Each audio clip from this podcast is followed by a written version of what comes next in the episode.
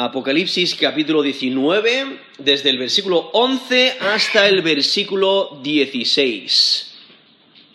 Si Dios lo permite, vamos a considerar que a pesar de los esfuerzos malignos de Satanás, Cristo logrará la victoria. A pesar de los esfuerzos malignos de Satanás, Cristo logrará la victoria. No sé si alguna vez habéis visto un, eh, quizás una pelea de boxeo o de artes marciales o de eh, artes mixtas, ¿no? de, artes marciales mixtas. Eh, y, y estas peleas muchas veces ves algún contrincante que parece muy débil. Parece que, uy, uy, uy, esto va mal Parece que el, otro contrincante le va a destruir por completo. Ya la ha tumbado un par de veces y, ya tiene sangre en el labio o quizás le ha roto la nariz y ya estás pensando, bueno, aquí la pelea ya se ha acabado y de repente llega ese gancho, ¿no? Llega ese, eh, eh, ese, ese puñetazo en el lugar perfecto y knockout, ¿no? Se acabó la pelea. O sea, aparentaba que estaba derrotado y en el último instante le da ese golpe decisivo. Y entonces, eh, eh, eso es lo que encontramos aquí en, en Apocalipsis, donde Satanás aparenta durante un tiempo que está logrando lo que quiere. Aparenta que está obteniendo la victoria. Aparenta que su triunfo está cerca. Y ha hecho muchas cosas para hacerlo, muchos engaños, muchos daños, muchos destrozos, muchas zancadillas, eh, muchos golpes.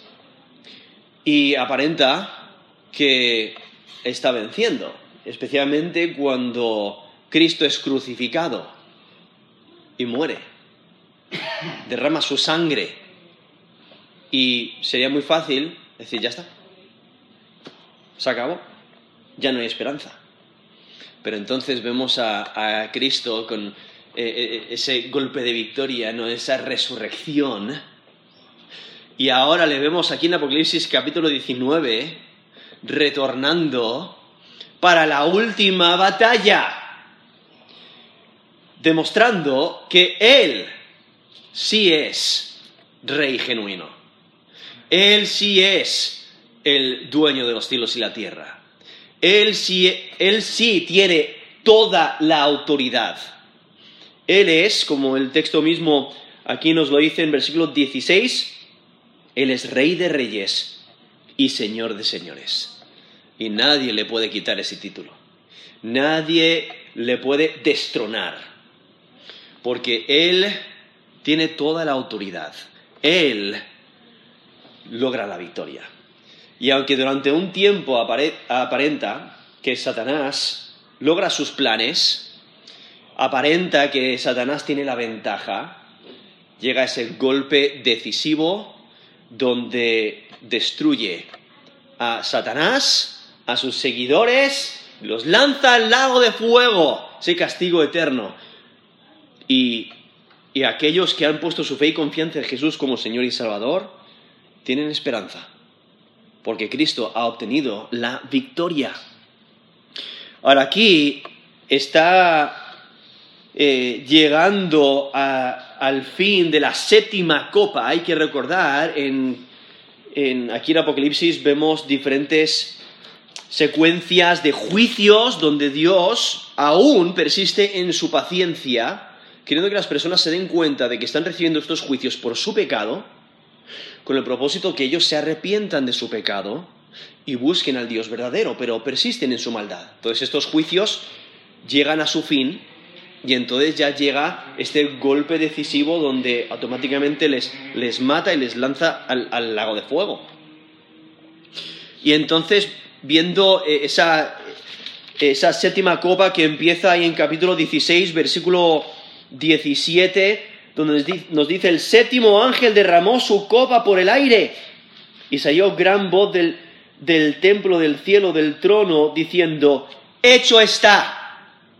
No, aquí ya llega el fin, por fin. ¿no? Y aquí, aquellos que somos de esperanza, aquellos que somos personas de fe, aquellos que, que hemos puesto nuestra fe y confianza en Jesús como Señor y Salvador, tenemos esa esperanza de victoria futura, pero lo que o no, no podemos esperar hasta que llega.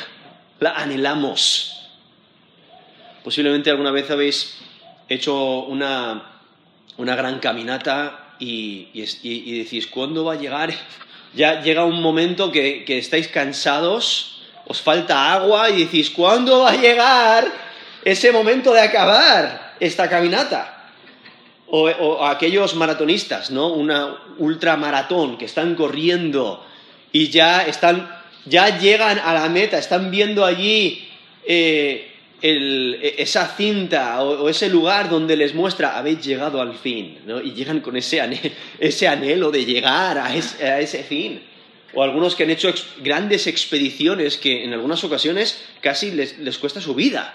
Quizás intentando eh, escalar el Everest, o quizás llegar al Polo Norte, o quizás eh, nadar un, gran tramo en, el océano.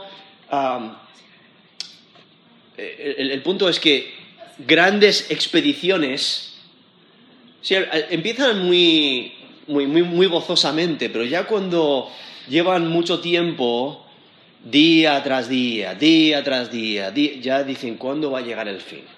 ¿No? Y vienen esos momentos de prueba, y vienen esas dificultades, pero la meta, ¿no? La meta, hay esperanza, hay una, hay una meta, hay un fin de esta carrera, ¿no? Hay un fin de esta expedición, hay un fin. Y cuando llegue, es, cuando, cuando llegue ese final es cuando hay ese gozo de lo he logrado, lo he alcanzado, he llegado al fin, ¿no? Y muchas veces después de una gran expedición, algunas expediciones incluso han durado meses, años, y llegan al fin y, se derrumban de las emociones, llorando descontroladamente porque lo han logrado, han, llegado. Ahora, aquí en Apocalipsis vemos el fin. Vemos que nos presenta este clímax de la historia donde nuestra redención, eh, aquellos que hemos sido redimidos por la sangre de Cristo, tenemos esa esperanza, tenemos esa meta y no podemos esperar hasta el retorno del Mesías para establecer su reino, para destruir la maldad para siempre. y vemos aquí el, retorno del Mesías, justamente el texto que estamos considerando, si Dios lo permite, aquí en Apocalipsis 19, desde el versículo 11 hasta el versículo 16, y vemos ocho escenas que forman la fase de acción de la, séptima copa. ¿No? Desde, desde aquí, desde la llegada, la venida del Mesías hasta la nueva creación, porque vemos la segunda venida de Cristo, vemos la invitación a las aves de rapiña para para comer las carnes de aquellos que van a ser destruidos. Vemos la derrota de la bestia, vemos cómo prenden al dragón por mil años, vemos el milenio, el reino milenial y, luego la derrota de Satanás, vemos el gran trono blanco, ese día de juicio, y vemos el juicio eh, de aquellos que no están escritos en el libro de la vida, y luego vemos la nueva creación, el estado eterno. Y podemos gozarnos de que el fin viene. Podemos ver la luz al final del túnel ¿no? y, podemos ver que Dios obtiene victoria. Ahora, aquí en Apocalipsis capítulo 19, versículo 11 hasta el versículo 16, lo voy a leer, vamos a, vamos a ver el retorno del Mesías y nos dice, entonces vi el cielo abierto y he aquí un caballo blanco y el que lo montaba se llamaba fiel y verdadero, y con justicia juzga y pelea. Sus ojos eran como llama de fuego, y había en su cabeza muchas diademas, y tenía un nombre escrito que ninguno conocía sino él mismo. Y estaba vestido de una ropa teñida en sangre, y su nombre es el Verbo de Dios. Y los ejércitos celestiales vestidos de lino finísimo, blanco y limpio, le seguían en caballos blancos. De su boca sale una espada aguda para herir con ella las naciones. Y él las regirá con vara de hierro. Y él pisa el lagar del vino del furor y de la ira del Dios Todopoderoso. Y en su vestidura y en su muslo tiene escrito este nombre. Rey de reyes y Señor de señores. Eso es Apocalipsis capítulo 19, desde el versículo 11 hasta el versículo 16. Es que a pesar de los esfuerzos malignos de Satanás, Cristo logrará la victoria. Aquí vemos en, en Apocalipsis estos juicios. Estos juicios con el propósito para que los pecadores se den cuenta de su pecado y se arrepientan, pero no quieren arrepentirse. Persisten en su rebeldía. Vemos textos como en Apocalipsis 9, del 20 al 21. Dice, y los otros hombres que no fueron muertos con estas plagas, ni aun así se arrepintieron de las obras de sus manos, ni dejaron de adorar a los demonios y a las imágenes de oro, de plata, de bronce, de piedra y de madera, las cuales no pueden ver ni oír ni andar. Y no se arrepintieron de sus homicidios, ni de sus hechicerías, ni de su fornicación, ni de sus hurtos. Eso es Apocalipsis, 9, del 20 al 21, donde vemos eh, los impíos, los, los que persisten en su maldad, no quieren arrepentirse. Y por ello llega el punto donde ya está, el juicio termina. Y por eso viene aquí el Mesías para destruir a los malhechores. Ahora, la canción anterior vemos cómo celebra la boda del Cordero, pero esto realmente no puede eh, concluir, no puede ocurrir hasta que retorne el Mesías y asegure la victoria sobre el campo de batalla. Ahora, los profetas del Antiguo Testamento anticiparon anticiparon la venida del Señor en los últimos días como guerrero para destruir a sus enemigos y establecer su reino sobre las naciones. Tenemos como Isaías 31, versículo 4, la última parte dice, así Jehová de los ejércitos descenderá a pelear sobre el monte Sión y sobre su collado. Eso es Isaías 31, versículo 4. O en Isaías 42, versículo 13. Jehová saldrá como gigante, como hombre de guerra, despertará celo, gritará, voceará, se esforzará sobre sus enemigos. Eso es Isaías 42, versículo 13. ¿no? El anterior era capítulo 31, versículo 4 de Isaías. Pero aquí vemos este pasaje aquí en Apocalipsis, se centra en la llegada de este último gran conflicto que Dios tiene con el anticristo y sus ejércitos. Y es que el, enemigo del Mesías se ha estado movilizando y organizando para la batalla contra el Mesías. En capítulo 17 de Apocalipsis, vemos desde eh, versículo 12 al 18, dice, los diez cuernos que has visto son diez reyes que aún no han recibido reino, pero por una hora recibirán autoridad como reyes juntamente con la bestia. Estos tienen un mismo propósito, entregarán su poder y su autoridad a la bestia, pelearán contra el Cordero y el Cordero los vencerá, porque Él es Señor de señores y Rey de reyes, y los que están con Él son llamados y elegidos y fieles.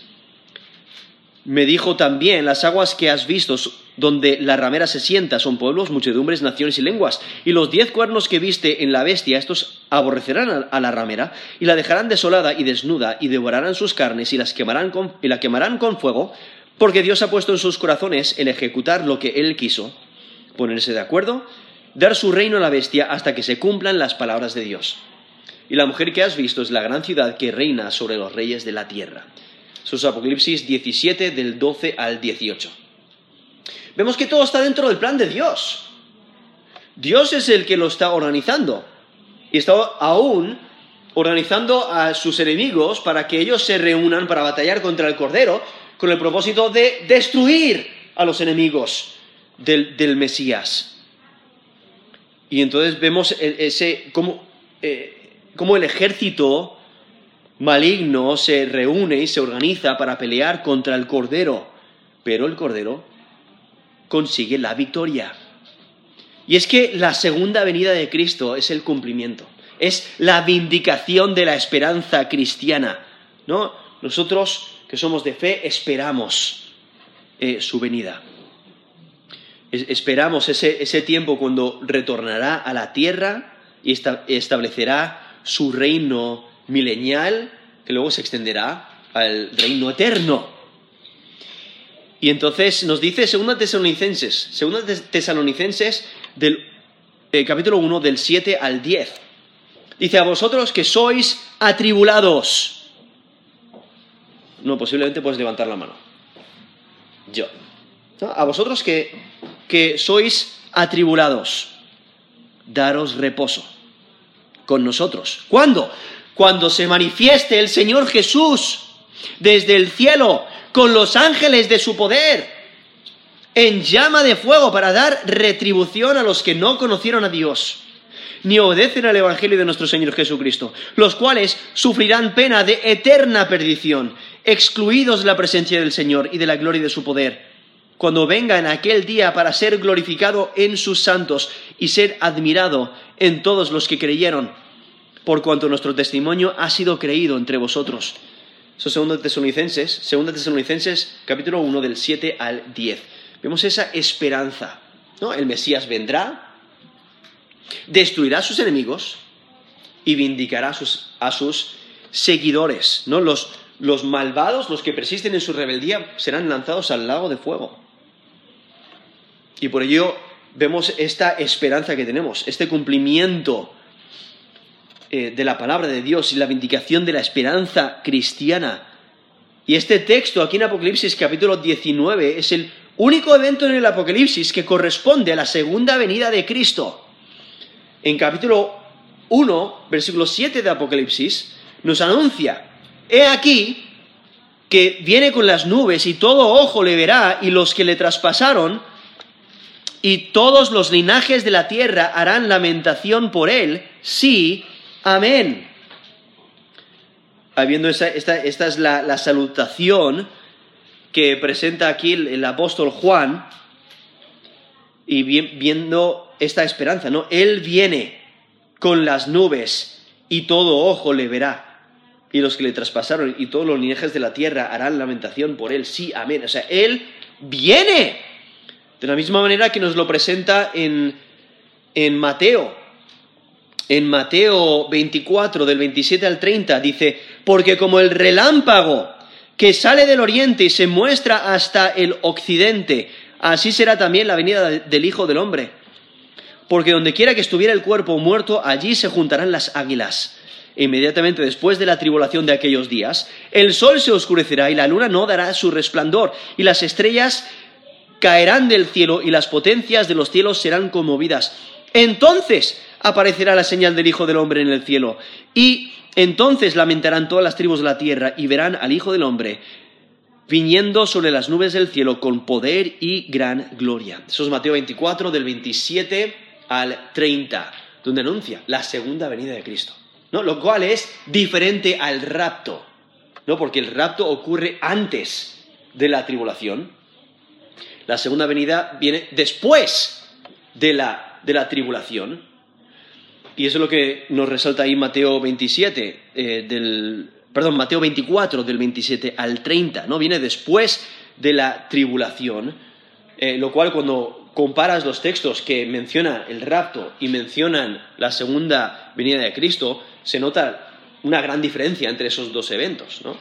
Porque el rapto es cuando eh, Cristo no desciende a la tierra, sino que desde el cielo mismo, Él se lleva a, sus seguidores al cielo y disfrutan del cielo durante siete años, cuando sobre la tierra hay siete años de gran tribulación y juicio, lo cual hemos visto aquí los capítulos anteriores de Apocalipsis.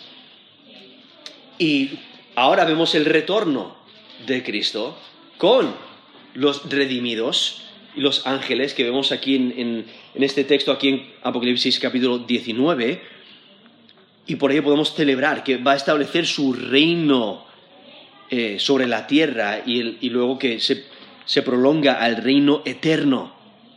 Y es que este evento es el ejercicio del poder judicial del Mesías al destruir a las fuerzas que están en contra de Dios.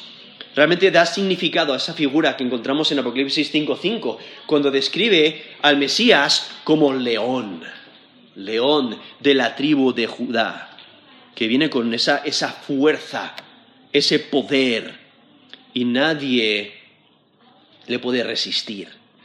Entonces vemos al apóstol Juan que nos dice ahí en versículo 11, esto es Apocalipsis 19, 11, dice, entonces vi el cielo abierto y he aquí un caballo blanco y el que lo montaba se llamaba fiel y verdadero y con justicia juzga y pelea. Y luego empieza a describir aquel que monta a caballo, pero vemos al, apóstol Juan que sí ha hablado anteriormente sobre, el, cielo, lo que ha visto, como en Apocalipsis 4.1 menciona una puerta abierta en el cielo, o en Apocalipsis 11.19 menciona que el templo de Dios que está en el cielo fue abierto, ¿no? Fue abierto en el cielo.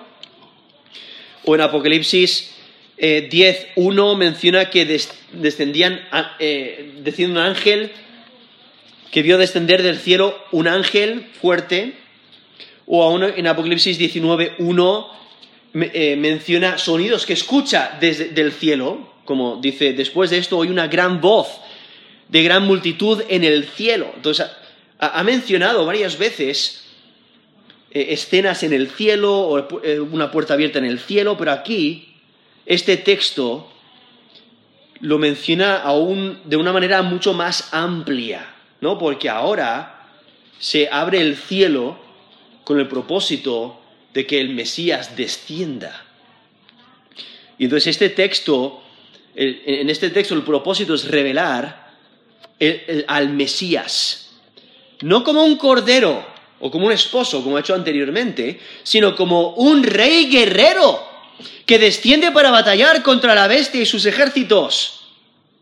Y en esencia está respondiendo a la petición del profeta Isaías.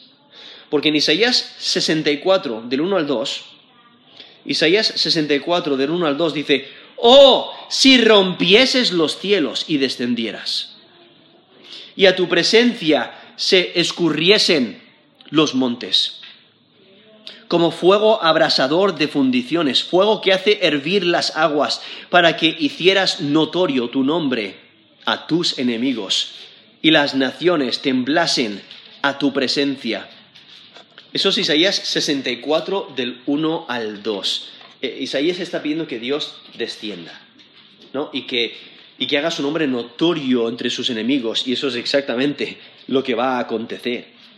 Y por ello el apóstol Juan llama la atención, dice, ¡He aquí! No, ahora empieza a describir lo que ve.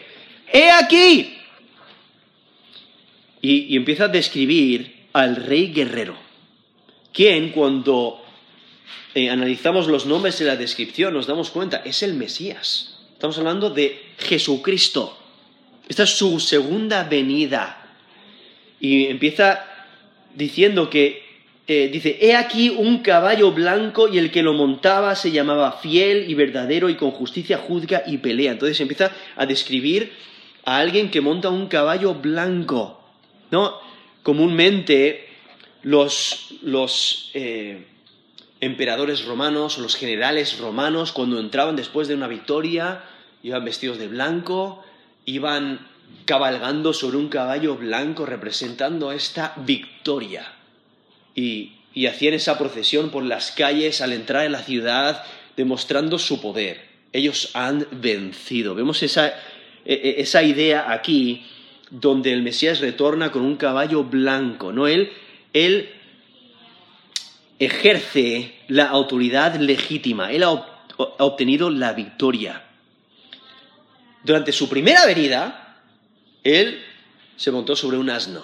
Si recordáis, en la entrada triunfal en Mateo 21 del 4 al 7, él entra en la ciudad sobre un asno, pero cuando él vuelva en su segunda venida, él se sentará sobre un caballo blanco, ¿no? representando esa victoria que, ha obtenido y obtendrá.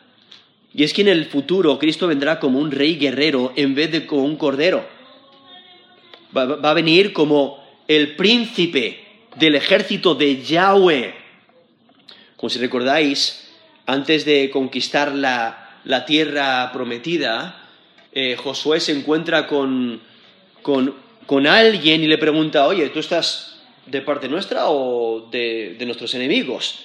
Y, le, le respondió, no, mas como príncipe del ejército de Jehová he venido ahora. Y entonces Josué se da cuenta de que, eh, o sea, ahí está eh, delante de la presencia de Dios mismo y por eso se postra sobre su rostro en tierra y, le adoró, ¿no? Pero vemos aquí al Mesías que vuelve como el príncipe del ejército de Yahweh, él es el rey guerrero. Y dice, y el que lo montaba se llama, y empieza a describir eh, sus nombres, porque aquí resalta eh, cuatro nombres en este texto, y empieza aquí con fiel y verdadero, fiel y verdadero, lo cual está resaltando su fidelidad en el sentido de que es confiable y verdadero en el sentido de que es auténtico, de que lo que él dice ocurre. Y entonces él es confiable en sus promesas, va a cumplir lo que dice, puedes confiar en él para lograr su victoria, pero al mismo tiempo es auténtico, es, verdadero, es el, verdadero Mesías. Puedes confiar en él.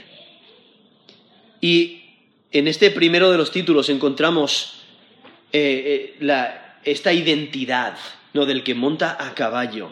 Está resaltando quién es. Y aquí realmente esta, esta última frase resalta que el que monta a caballo es juez y guerrero al mismo tiempo.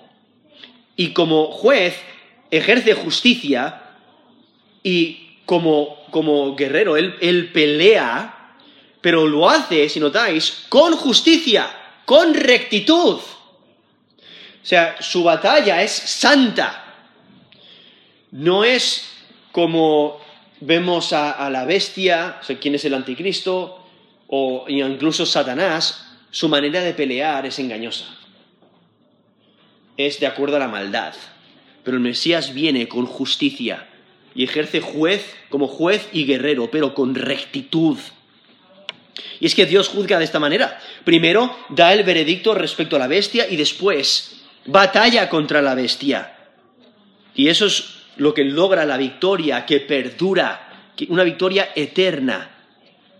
Si recordáis, durante el ministerio de, Jesús sobre la tierra, eh, Satanás tentó a Jesús, ¿no? En Mateo 4, y en el versículo 8 al 10, Satanás intentó hacer que Jesús le adorara y él le promete dar los reinos de la tierra.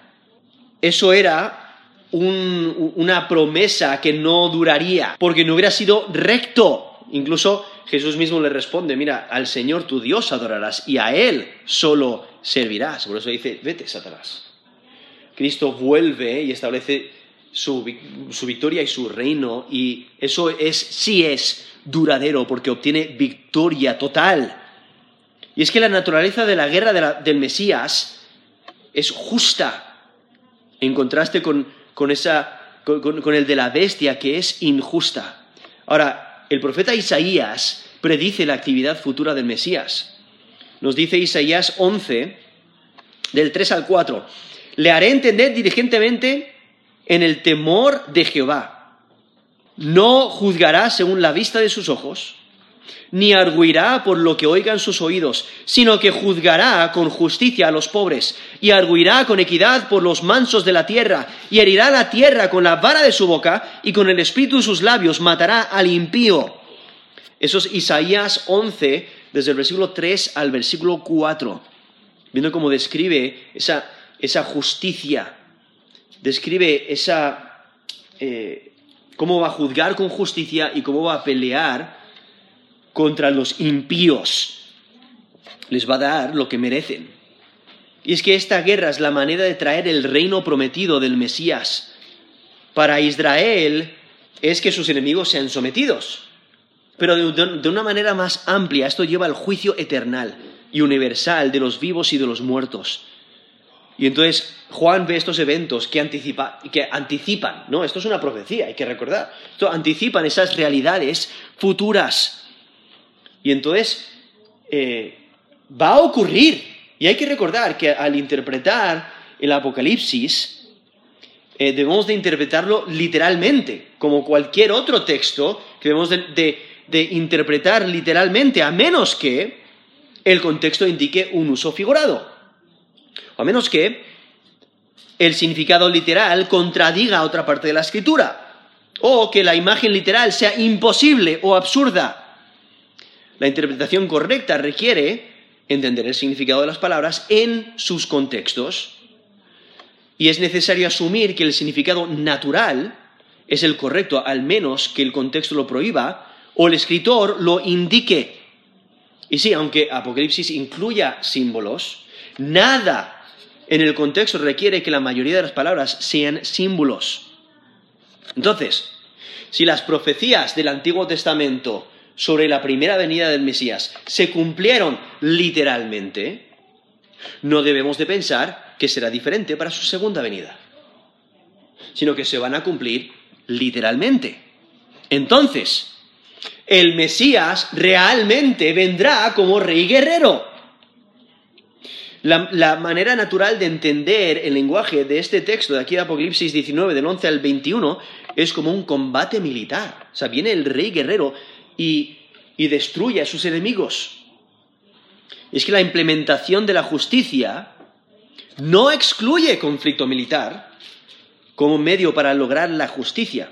O sea, si Dios ha derramado juicios ha derramado su ira, les ha, castigado, ha derramado estos juicios que vemos en los capítulos anteriores de Apocalipsis, pero llega el momento cuando ya eh, es demasiado tarde para el arrepentimiento y viene el Mesías y destruye a sus enemigos. Los manda al lago de fuego. Entonces la batalla en el cielo y en la tierra sobre la, eh, son eventos reales que ocurrirán en el futuro. O sea, esa batalla en el cielo que nos describe Apocalipsis 12, del 7 al 12, cuando Satanás fue lanzado fuera del cielo con sus ángeles, y aún esta batalla sobre la tierra, son eventos reales que ocurrirán en el futuro y debemos de eh, verlo de esa manera, interpretarlo de esa manera. Y entonces por ello vemos aquí al Mesías que viene, ¿no? Cielo abierto, he aquí un caballo blanco y el que lo montaba se llamaba fiel y verdadero y con justicia juzga y pelea. Y entonces empieza a describir a aquel que monta a caballo. Dice, sus ojos eran como llama de fuego y había en su cabeza muchas diademas y tenía un nombre escrito que ninguno conocía sino él mismo. Ahora, en la descripción anterior del Mesías, de, la segunda persona de la Trinidad, ahí en Apocalipsis capítulo 1, versículo 14, nos dice, su cabeza y sus cabellos eran blancos como blanca lana, como nieve, sus ojos como llama de fuego. Eso es lo que vemos aquí, ¿no? Sus ojos eran como llama de fuego. Lo que muestra es que nada escapa a su observación. Lo ve absolutamente todo. Por ello, su juicio es correcto, porque lo escudriña todo.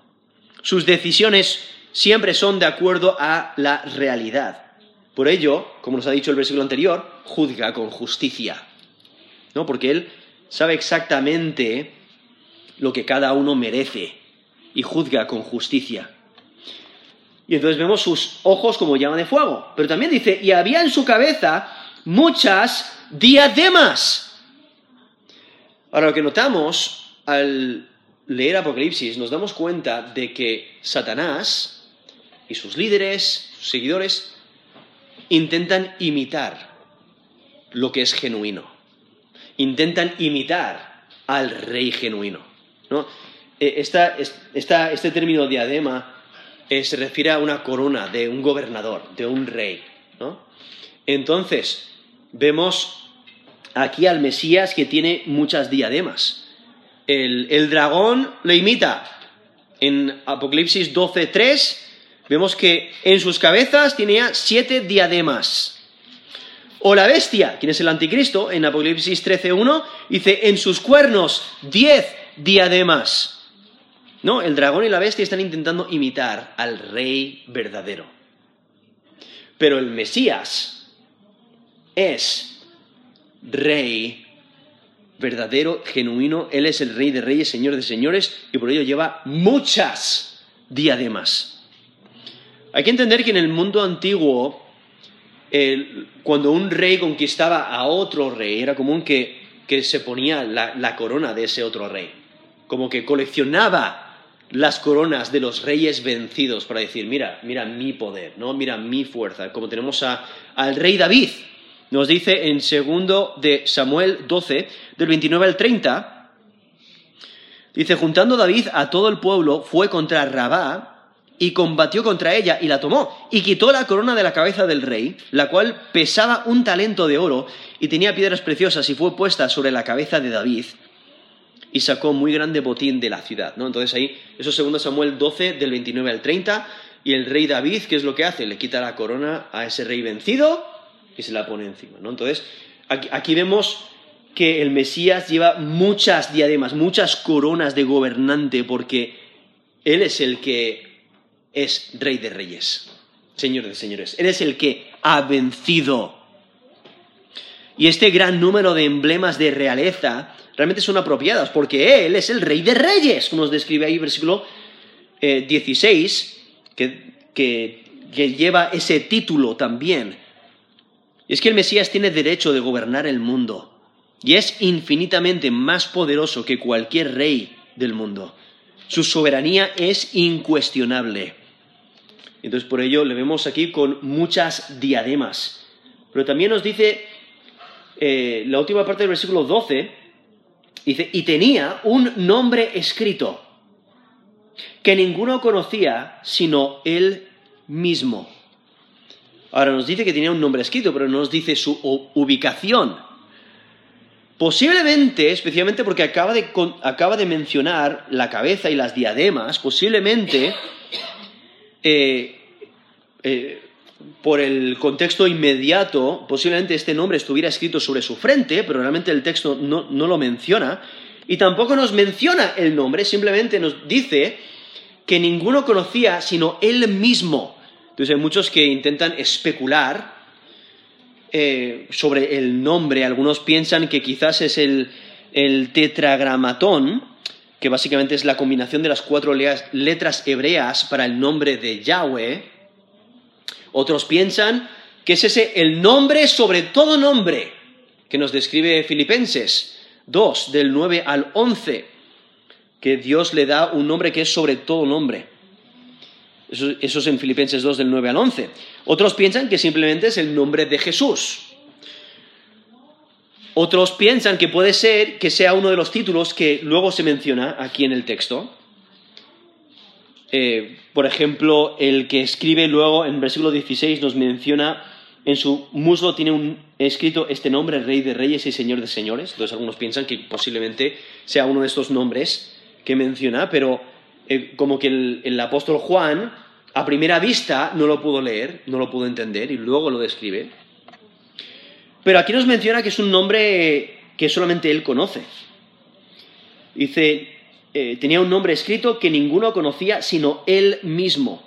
Entonces lo más probable es que este nombre permanecerá secreto, posiblemente lo revele en su venida, pero aquí el texto no nos lo, nos lo da, entonces realmente no es necesario para que, que nosotros lo sepamos pero vemos la importancia de su nombre. De todas formas, hay que recordar que el que tiene autoridad tiene el privilegio de poder ocultar su nombre si quiere.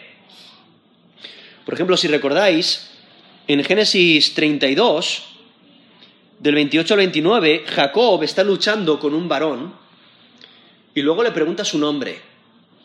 Pero dice, ¿por qué me preguntas por mi nombre? Y no se lo da. cuando anteriormente ha dicho, porque has luchado con Dios y con, y con los hombres y has vencido. Entonces, ahí mismo, aunque Jacob le pregunta su nombre, no le da su nombre. O en jueces 13, del 17 al 18, cuando Manoa le dice al ángel de Yahweh, Manoa es el padre de Sansón, le dice, ¿cuál es tu nombre? Para que cuando se cumpla tu palabra te honremos. Y el ángel de Jehová le respondió, ¿por qué preguntas por mi nombre? Que es admirable. O sea, no te toca saber mi nombre. Y ya está. Entonces, aquí en Apocalipsis posiblemente es, es la misma idea. O sea, no nos toca saber ese nombre. Que por eso nos dice que ninguno conocía sino él mismo. Continúa describiendo. Entonces ahí, ya tenemos dos nombres, ¿no? En versículo 11 nos menciona, se llamaba fiel y verdadero. En versículo 12 nos menciona un nombre que solamente él conocía. Y luego en versículo 13 continúa describiendo este, este personaje que está sentado sobre este caballo blanco, que nos damos cuenta o sea, es el Mesías, es Jesucristo.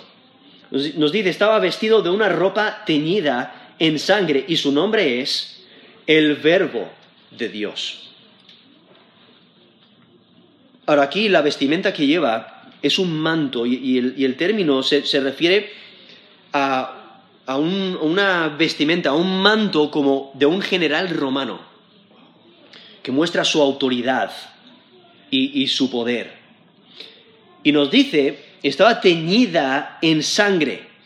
Ahora, lo que es interesante es que en el lenguaje original ese término ahí, teñida, es el término que conocemos como bautizar.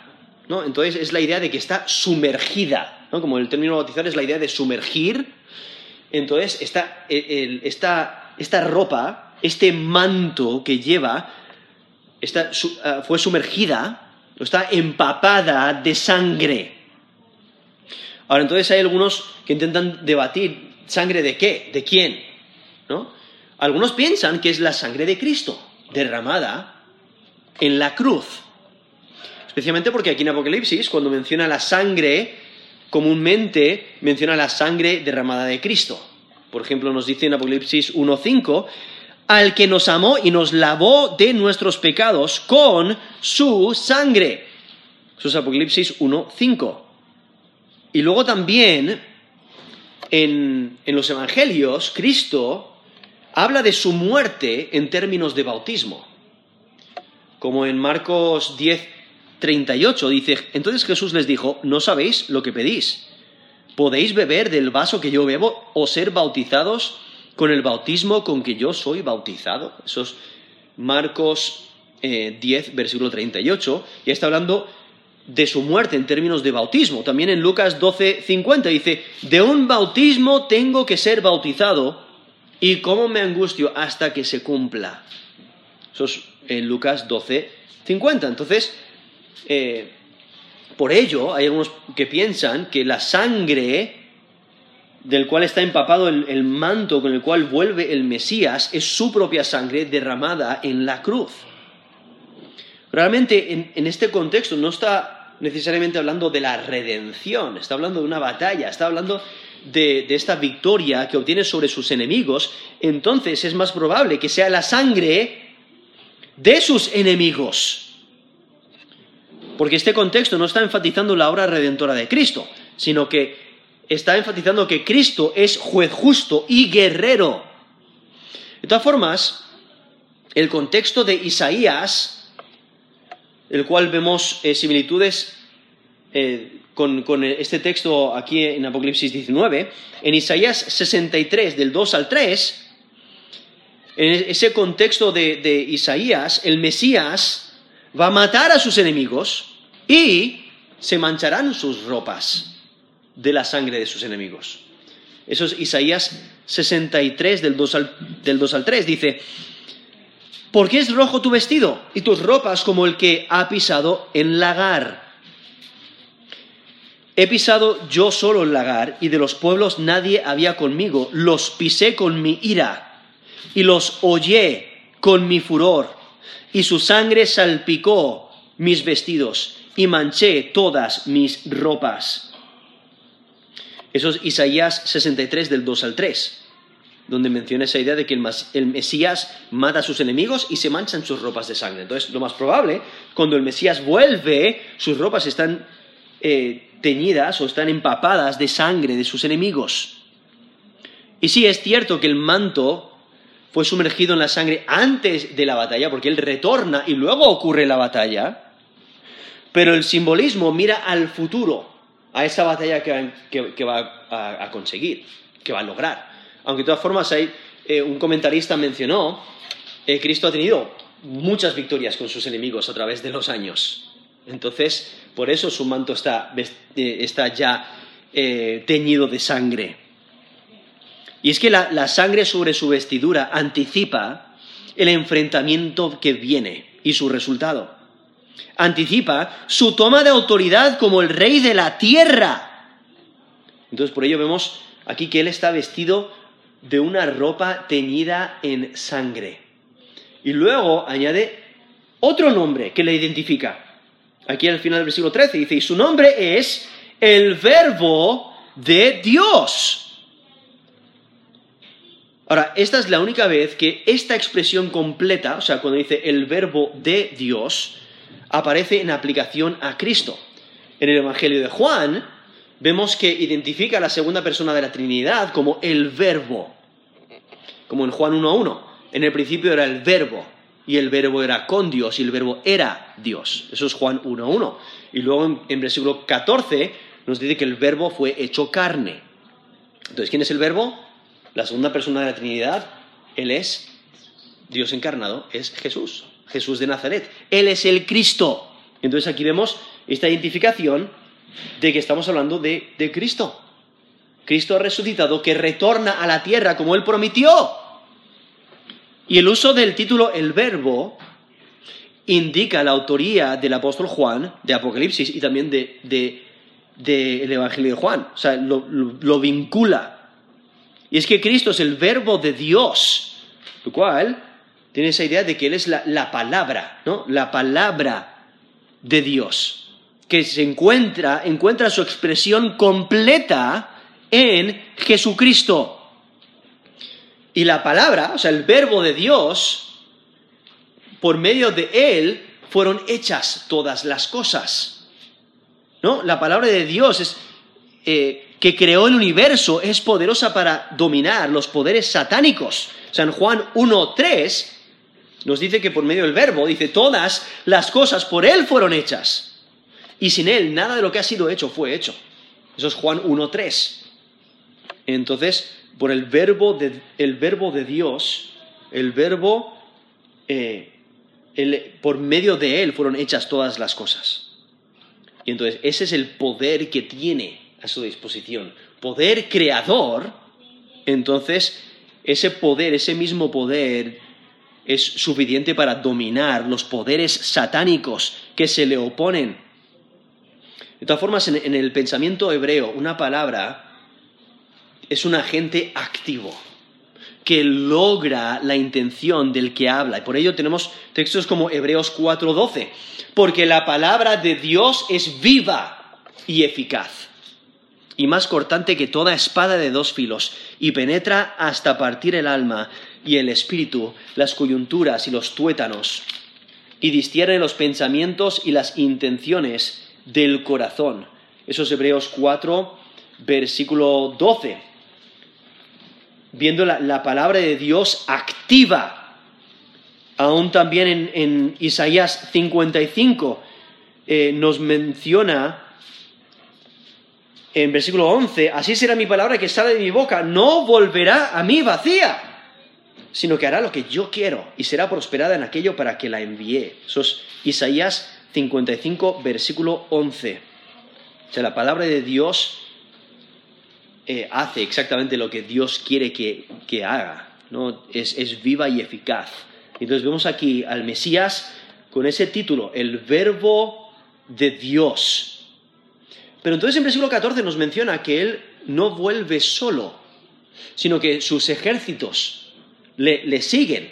Versículo 14 dice, y los ejércitos celestiales vestidos de lino finísimo, blanco y limpio, le seguían en caballos blancos.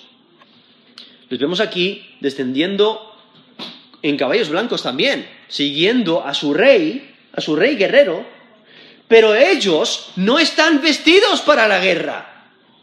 ¿Por qué no están vestidos para la guerra? Porque ellos no necesitan pelear. Es el Mesías quien obtiene la victoria. Es el Mesías que, que pelea contra sus enemigos. Ellos no tienen que tomar parte en la acción. El Mesías combate y obtiene la victoria sin ayuda de nadie. Y es que es necesario entender todos estos elementos de manera literal. O sea, se abren los cielos, Cristo desciende con su ejército, Cristo obtiene la destrucción de sus enemigos, Cristo obtiene victoria, Cristo establece su reino, eh, su, reino eterno, su reino milenial y luego eh, el reino eterno. Y entonces vemos a estos ejércitos que descienden con Cristo, que vienen vestidos de lino finísimo, blanco, y limpio, ¿no?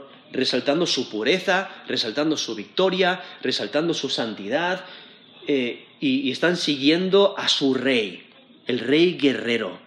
Y presenta a un guerrero celestial acompañado de su ejército que, eh, que le sigue a la guerra, pero ellos no tienen que pelear. Entonces el Cordero no estará solo en su victoria, sino que los creyentes también compartirán su victoria. Porque los creyentes formarán parte de los ejércitos celestiales que descienden con Cristo.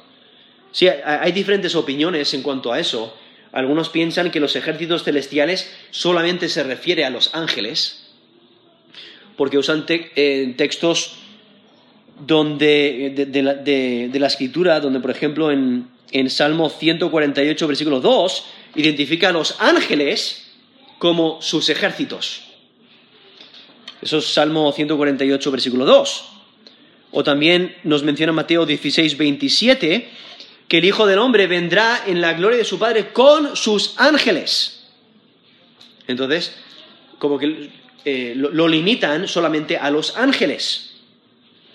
Pero luego, eh, cuando, cuando vemos que no solamente sí desciende con sus ángeles, pero también nos menciona en Apocalipsis 17, 14, pelearán contra el Cordero, los Corderos vencerá, porque Él es Señor de señores, Rey de reyes, y los que están con Él son llamados y elegidos y fieles. Entonces identifica a algunos que han venido con Él, que son llamados, elegidos y fieles. Lo cual esos términos solamente pueden aplicar a creyentes genuinos y no pueden aplicar a los ángeles. Hay algunos que toman ese texto para decir que los ejércitos, estos ejércitos que menciona aquí en, en versículo 14, solamente son los redimidos y que no menciona a los ángeles, pero realmente es más probable que cuando menciona a los ejércitos celestiales, incluya a los ángeles y a los redimidos, que descienden con Cristo para batallar aunque ellos no tienen que batallar, porque Cristo es el que pelea. Y entonces el versículo 15 eh, continúa describiendo al Mesías. Dice, de su boca sale una espada aguda para herir con ella a las naciones. Y él las regirá con vara de hierro, y él pisa el lagar del vino del furor y de la ira del Dios todopoderoso. Aquí vemos que, nos describe el armamento del Mesías. Una espada que sale de su boca y una vara. Una, una vara de hierro. Ahora, la descripción que nos presenta aquí es similar a la descripción que da Isaías de la vara del tronco de Isaí. Porque en Isaías 11, versículo 1 al 5, Dice, saldrá una vara del tronco de Isaí y un vástago retoñará de sus raíces y reposará sobre el espíritu de Jehová, perdón, sobre, reposará sobre él el espíritu de Jehová, espíritu de sabiduría y de inteligencia, espíritu de consejo y de poder, espíritu de, de conocimiento y de temor de Jehová, y le hará entender diligentemente en el temor de Jehová, no juzgará según la vista de sus ojos, ni arguirá por lo que oigan sus oídos, sino que juzgará con justicia a los pobres y arguirá con equidad por los mansos de la tierra.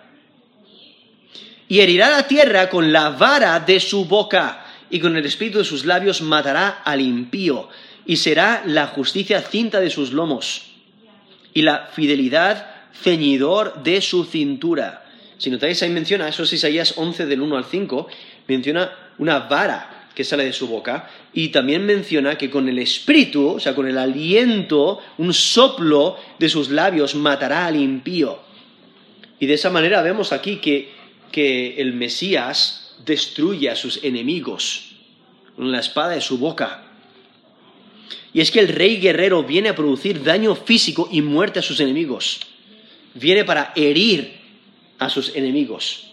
Eso es lo que nos menciona aquí Apocalipsis 19, 15. Eh, ¿no? Viene para herir con ella a las naciones, con esa espada que sale de su boca.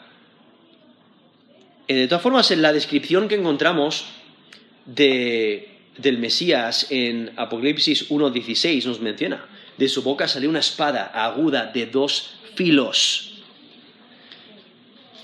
Y como ese texto que he leído ahí en Isaías 11, el versículo 4 menciona que el, Mesías matará al impío con el soplo de sus labios, no con el, espíritu de sus labios matará al impío, viendo cómo usa esa, esa, espada que sale de su boca para matar a sus enemigos.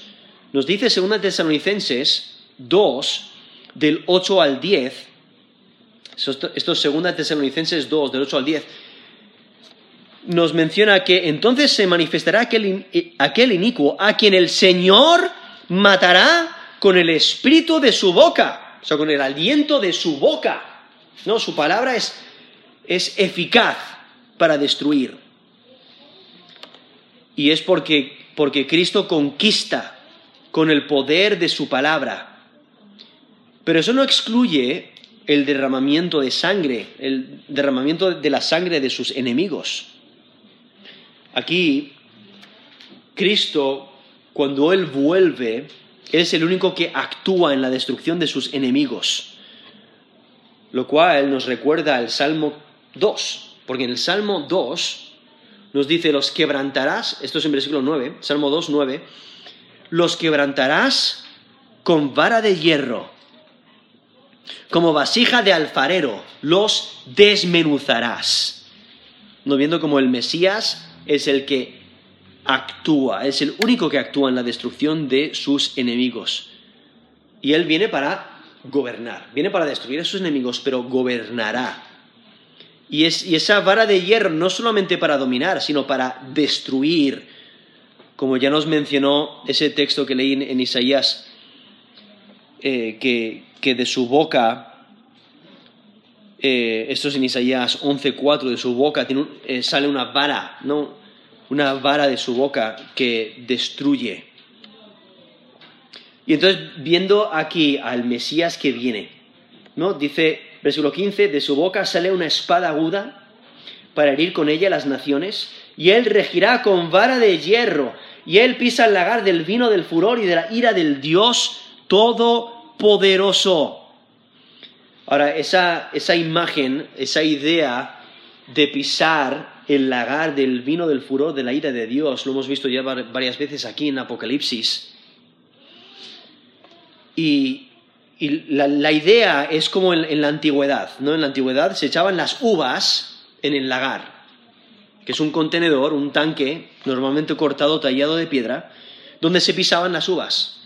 Se pisaban las uvas con los pies para exprimirlas y el zumo, el jugo, se dirigía para que fluyera a otros tanques o recipientes donde se recolectaba para su uso. Pero aquellos que pisaban se manchaban los pies del, jugo, del zumo. Y entonces se, manchaban, eh, por ejemplo, de las uvas rojas, se manchaban de, de rojo. Entonces es esa idea de que de, eh, es una, imagen apta del juicio divino. Van a recibir lo que merecen, van a ser pisoteadas, van a recibir ese, juicio, lo cual tiene conexión con ese texto que leí antes en Isaías 63, del 1 al 3, pero en versículo eh, versículo 2 dice, ¿por qué es rojo tu vestido y tus ropas como las que ha pisado el, la- lagar? Dice, he pisado yo solo el lagar de los pueblos y nadie había conmigo. Los pisé con mi ira, los hollé con mi furor y su sangre salpicó mis vestidos y manché todas mis ropas. Es esa idea, ¿no? Una, imagen bastante eh, fuerte del juicio de Dios, de la destrucción de los enemigos y del der- derramamiento de estos malvados en el juicio que reciben de Dios mismo. Y en este caso, Cristo es quien pisa el lagar. Y eso explica por qué sus ropas están manchadas de sangre, como nos dice el versículo 13. Pero Él pisa el lagar del vino del furor de la ira de Dios Todopoderoso. O sea, Dios derrama su ira sobre ellos. ¿Y ellos qué es lo que tienen que hacer? Pues beber de esa ira, beber de ese... Nos, lo describe Apocalipsis 14, 10. Beberá del vino de la ira de Dios, que ha sido vaciado puro en el cáliz de su ira. ¿No? y será atormentado con fuego y azufre delante de los santos ángeles y del Cordero. Eso explica ahí en, eh, la imagen similar, ahí en Apocalipsis 14, versículo 10, la idea de recibir toda la ira de Dios por su maldad. Y es que los enemigos de Dios beben del vino de la ira de Dios. Lo que muestra es la severidad de la ira de Dios contra sus enemigos. Ahora continúa el texto aquí, Apocalipsis, en el versículo 16. Dice, y en su vestidura y en su muslo tiene escrito este nombre, Rey de Reyes y Señor de Señores. Este es el cuarto nombre que menciona, porque ya ha mencionado el nombre, versículo 11, fiel y verdadero. Versículo 12 nos menciona un nombre que ninguno conocía sino el mismo. Versículo 13, Él es el verbo de Dios. Y aquí en versículo 16, Él es Rey de Reyes y Señor de señores. Y nos dice que este último título está sobre la vestidura que cubre el muslo del Mesías. ¿no? Por eso dice, y en su vestidura y en su muslo, no en esa túnica larga, especialmente para alguien que monta un caballo, eh, al estar sentado sobre su caballo blanco, la parte del muslo es lo que es muy visible, ¿no? Es muy llamativo y por eso se puede ver, ¿no? Este es el título, Rey de Reyes, Señor de Señores. Y esto, este título ya se mencionó en Apocalipsis 17, 14, como un título para el Cordero, cuando dice, pelearán contra el Cordero y el Cordero los vencerá porque Él es Señor de señores y Rey de reyes. Eso es Apocalipsis 17, 14. Esa repetición del título, cuando dice Rey de reyes o Señor de señores, está enfatizando su supremacía. No que Él es quien gobierna. Él es el Rey soberano. Y solo el Mesías tiene derecho a este título. O sea, este nombre enfatiza la soberanía del rey guerrero y, su triunfo sobre sus enemigos. Entonces, al considerar este, este, este texto, ¿no? vemos esta escena, realmente es, es algo bastante impresionante. Ver los cielos se abren, ver a alguien montando un caballo blanco, pero no es una persona cualquiera. ¿Cómo lo sabemos? Primero, el cielo se abre y Él desciende con toda autoridad, con, con, todo su poder, con sus ejércitos, y entonces le, le describe en su perfección y da sus títulos para autentificar. Él es el verdadero rey. Él es el verdadero Mesías. Y Él es quien obtiene la victoria. Él es el quien viene a destruir por completo a los rebeldes, a destruir a todos los que se le oponen, destruir a Satanás, a sus líderes eh, malvados y malignos, a todos los seguidores de, Satanás y de, del anticristo. Ellos van a recibir lo que merecen, van a ser lanzados al lago de fuego. Pero el Mesías y sus seguidores tienen victoria. Y por ello, a pesar de los esfuerzos malignos de Satanás, Cristo logrará la victoria Así que puedes gozarte en esta esperanza que tenemos al haber puesto nuestra fe y confianza en Jesús como Señor y Salvador. Vamos a terminar en, en oración.